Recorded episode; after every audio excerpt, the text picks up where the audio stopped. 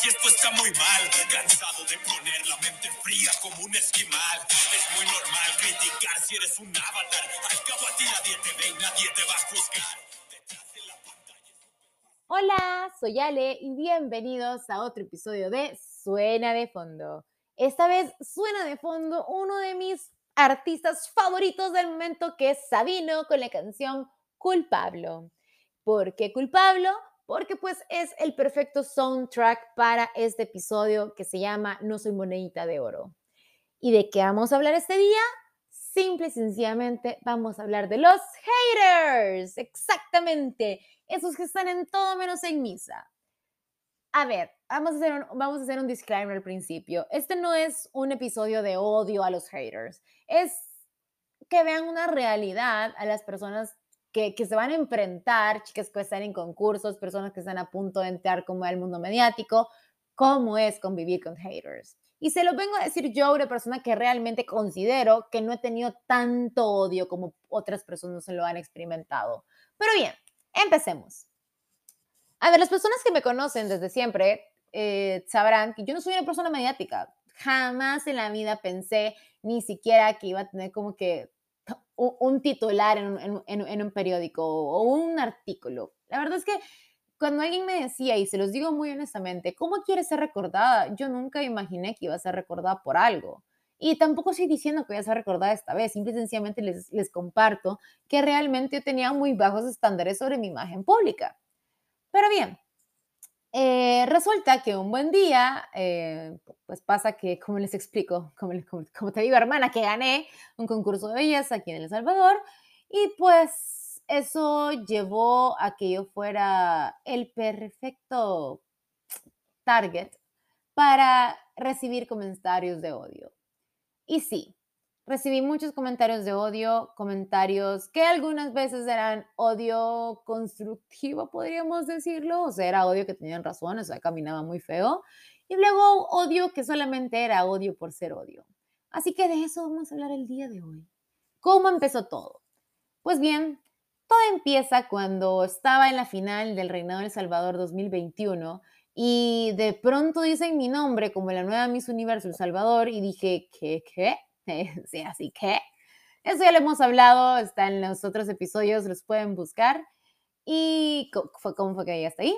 Pero el punto no es ese. El punto es que cuando me corona estaba tan en shock, hermana, que lo último que se me pasó por la mente era qué iba a decir la gente. O sea, estaba en shock. Y al día siguiente me despierto, evidentemente, con una banda y una corona al lado de mi cama, pero también con el teléfono explotado, explotado de odio comentarios donde decían que yo no era la candidata que, que, merecía El Salvador, comentarios donde nombraban cualquier otra chica que estaba concursando menos a mí como la que debió de haber ganado. Y lo entiendo, a ver, a ver, lo comprendo pero no lo justifico. Lo entiendo, yo era una snob, una principiante completamente en concursos de belleza. Y sí, lo admito, yo nunca he tenido reparos en admitirlo, yo no sé ni cómo caminar en pasarela usaba tacones, claramente debía cómo usarlos, pero no como una Miss. Y, y evidentemente eso se evidenciaba y creo que eso es lo que fomentó mucho más odio.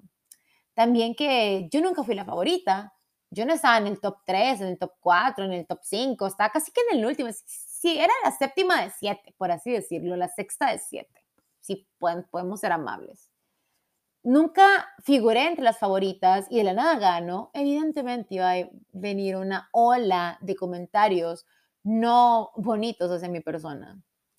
Así que, eh, pues vengo y repito, yo no soy monedita de oro para caerles bien a todo el mundo. Y, pero no estaba lista ni estaba preparada para el nivel de comentarios que me iban a llegar. Bien sabemos que soy una persona en recuperación de temas de salud mental, con una autoestima bastante golpeada y bastante en recuperación, ¿saben? Como que en, en, esas salas del hospital donde están los, los, los, que están más delicaditos, bueno, algo así también estaba mi autoestima. Y comienzo a recibir comentarios de que soy muy gorda, de que estoy muy fea, de que mi cabello, de que no sé qué, que mil y un razones por las cuales yo iba a ser una vergüenza en mi universo.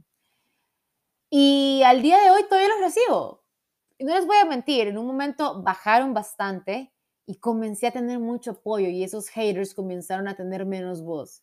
Pero cada vez que había oportunidad volvían y tenían mucha más fuerza y en algún momento me, pareció que no importaba la decisión que tomara, siempre iba a haber una, un comentario negativo, siempre.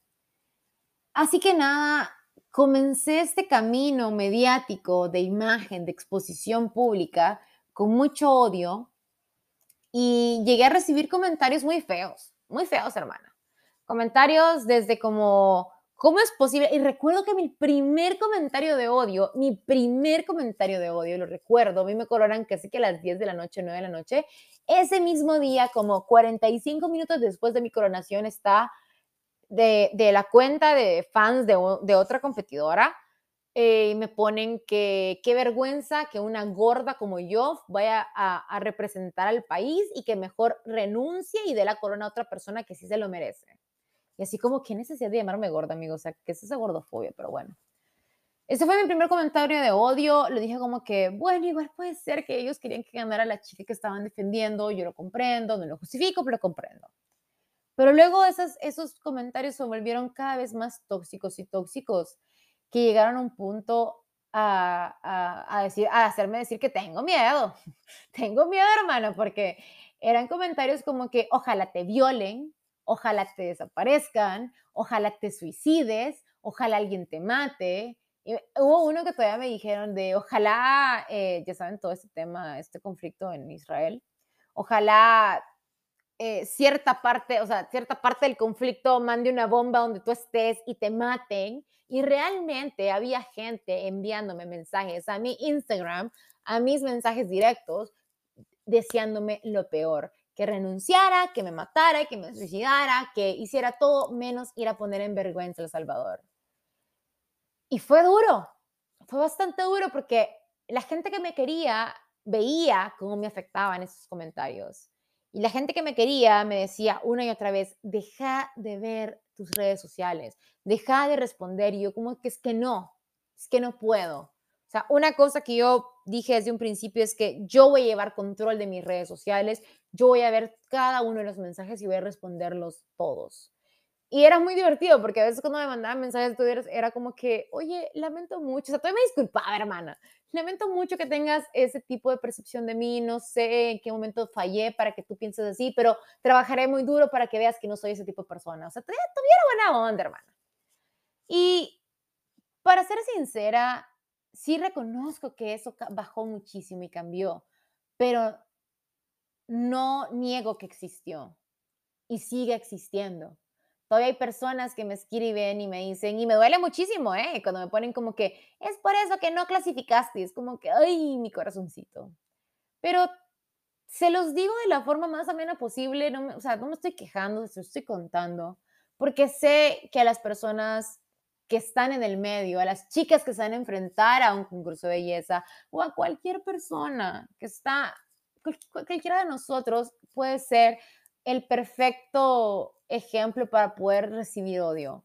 Una cosita hacemos y estamos, así como decían en, en, ah, en Project Runway, un día estás dentro y otro día estás fuera, un día te aman, otro día te odian, hermana. Y así es la vida y por muy feo que suene, así pasa. Y lo único que a veces me mantenía en el camino y me mantenía con los ánimos un poco altos era pensar de, bueno, al menos me lo están diciendo a mí y no se lo están diciendo a una Miss Teen o a una, a una de esas niñas de cinco años que concursan, ¿saben? O sea, al menos yo me lo estoy, al menos yo me lo estoy comiendo, ¿saben? No, no son ellas. Y me hacía sentir de una forma u otra tranquila que yo lo estaba recibiendo, pero también me preocupaba que también esas niñas lo pudieran estar recibiendo. Y creo que por eso me atrevo tanto a hablar sobre esos comentarios de odio, sobre los haters, que así como dice Sabino, no sabemos en qué momento tenemos un ejército de personas criticando lo que hacemos, que eso está muy bien, que eso está muy mal. Y, la verdad es que es muy fácil, amiga. Es facilísimo criticar cuando eres un avatar, porque te puedes poner un nombre ficticio, puedes poner una foto ficticio, incluso puedes ser tú mismo y criticar a viva voz y tú no recibes el odio. Recuerdo que creo que uno de los, bueno, sí tuve dos comentarios que tal vez no fueron los peores, pero sí fueron como, como ouchy, porque eran personas que me conocían, eran personas que, que, que saben, habíamos convivido, saben la persona que soy. Y me tiraban así, de verdad, no me bajaban de pe para abajo. Y yo decía, amigo, ¿en qué momento pasó el cariño que nos teníamos y el respeto que nos tenemos como personas a, a este odio irracional que me tienes? Y de verdad espero, y de verdad se los digo, no voy a decir sus nombres porque les tengo, yo sí les tengo respeto a ustedes, aunque ustedes no lo tuvieron conmigo. Espero que algún día nadie les vaya a hacer lo mismo.